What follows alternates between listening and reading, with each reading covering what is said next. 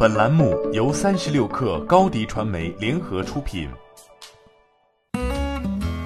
本文来自三十六氪作者顾凌宇。三月二十五号，界面援引内部消息称，滴滴将在今年四月正式公布并上线 C to C 模式的汽车长短租服务。该服务依托于交付中心完成，而原来的司机管理公司升级成为数据管理平台。管理范围由限于和自己公司所签订合同的司机，扩大至一部分滴滴的私家车加盟司机。据知情人士透露，该业务已小范围试水长三角和珠三角地区。会是空穴来风吗？二零一六年，滴滴曾短暂上线 B to C 模式的汽车长短租服务，而去年十一月开始，滴滴通过建立交付中心，加强对租赁公司和司机审核的双重约束，试图重构 C to C 业务。据小桔车服官方数据，截至去年年底的两个月内，其已在全国范围内三十九个城市建立交付中心，实现滴滴司机和租赁公司的合同签订线上化，同时建立起车辆审核的标准流程，由工作人员当面对司机进行风险提示。此举改写了之前司机和租赁公司双方在线下签约，再由租赁公司单方面完成对车辆审核，滴滴并不介入的模式。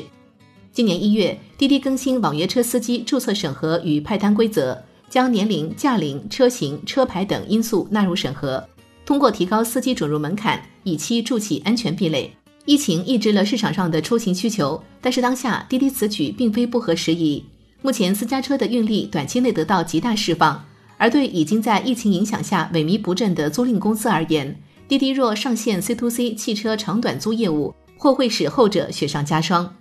交付中心的出现本身就在不断挤压租赁公司的利益空间，其核心是标准化交付和线上支付流程，这使得租赁公司与司机之间潜藏的暗仓操作环节，比如月租、押金、履约费用等，暴露于监管视野中。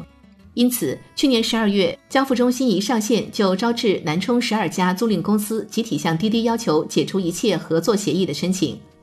为了重建运力和月活跃用户数量。滴滴正在多管齐下，其在成都和杭州两个城市上线跑腿服务，平台上的代驾司机由此获得首批跑腿员的兼职。